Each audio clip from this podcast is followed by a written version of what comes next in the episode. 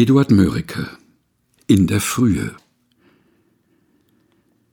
Kein Schlaf noch kühlt das Auge mir.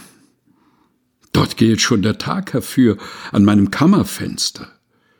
Es wühlet mein verstörter Sinn noch zwischen Zweifeln her und hin und schaffet Nachtgespenster. Ängste quäle dich nicht länger meine Seele. Freu dich, schon sind da und dorten Morgenglocken wach geworden.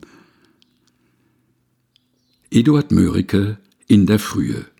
Gelesen von Helga Heinold.